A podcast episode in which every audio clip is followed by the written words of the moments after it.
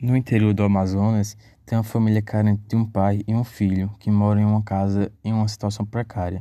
Entre eles existe um inimigo chamado de Aedes aegypti, que transmite a doença chamada de febre amarela, da família Flaviviridae, do gênero Flavivirus, que tem os sintomas como febre alta, você sentir forte calafrios no corpo, dores de cabeça intensas, dores nas costas, dores no corpo em geral, náuseas e vômitos, e a, além da, fa da fadiga e a fraqueza.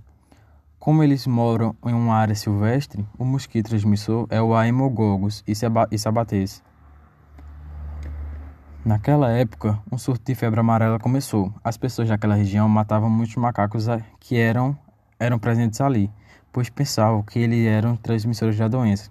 Mas matando os macacos, eles só estavam aumentando o número de transmissão do vírus. No ano de 2016, o Ministério da Saúde e do Meio Ambiente acaba de mandar um grupo especializado para a Amazônia, pois lá existem suspeitas de febre amarela. O grupo é comandado pelo médico formado na Universidade de São Paulo, Dr. Emanuel Guilherme Bezerra, experiência médica avançada de 48 anos de idade, e pela ambientalista Kelly de Moura Marques. Ao chegar lá, eles vão para um vilarejo onde existem maiores suspeitas de febre amarela. Chegando ao vilarejo, se deparam com situações como pessoas com muita febre, várias espécies de macacos mortos e sintomas da doença. Uma pessoa se aproxima deles. Vocês vieram nos ajudar? Diz o menino com um tom de tristeza. Sim, nós viemos. Diz o médico. O menino se chama William e mora no vilarejo com seu pai, conhecido como Seu Muniz. William pergunta: O que está acontecendo? E o médico responde: Um surto de uma doença sem cura, chamada febre amarela, que é um vírus. Vírus esse que é o maior exemplo da família Flavivírus. Enquanto o médico explica para William, seu pai chega e pergunta: você poderia nos explicar com mais detalhes? Então eles entram na casa de Muniz e começam a conversar. Oi, oi, oi, oi, oi. O vírus se transmite pelo mosquito Aedes aegypti, mas como aqui é uma área silvestre, ele é transmitido por outro mosquito chamado Aemogogus. Os principais sintomas da doença são dores nas costas e nos músculos, calafrios, fadiga, febre alta, mal-estar, perda de apetite, náusea ou vômito, delírio, dor de cabeça, pele e olhos amarelados e sangramento. Explicou o doutor. Após o médico sair, Muniz fala para o seu filho. Filho, isso é uma besteira. Isso deve ser como uma febre normal, nem mata nem nada. Passa em um, dois dias.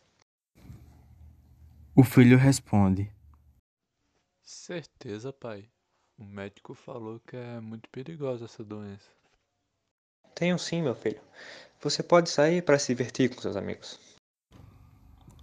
Após essa conversa, o filho se separa do pai e vai ao encontro dos seus amigos para se divertir.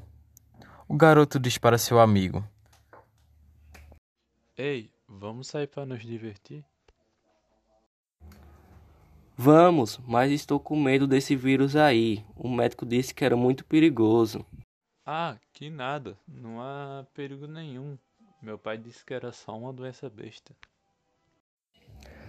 Ah, sendo assim, vamos chamar todo mundo. Então eles saíram e se divertiram. Na metade do dia, o garoto foi picado e, achando que era um mosquito, achando que não dava em nada, não ligando, achando que não aconteceria nada porque ele foi picado por uma muriçoca. Então ele voltou ao pai no fim do dia e falou que foi picado, achando que estaria com a doença. Pai, pai, eu fui picado. Será que eu vou ficar doente? O pai responde: Tenha calma, meu filho. Se você ficar doente, isso vai passar rápido. Como eu lhe disse, isso é uma doença besta. Muito rápido, um, dois dias no máximo. O garoto concordou com seu pai, então resolveu sair de casa novamente. Vamos sair de novo.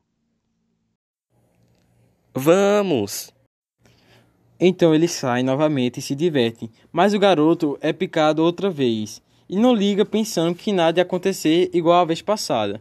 O menino voltou para casa já tarde, então foi direto para a cama. No dia seguinte. Meu filho, vem cá, eu preciso de sua ajuda. Não posso, pai. Tô me sentindo meio mal.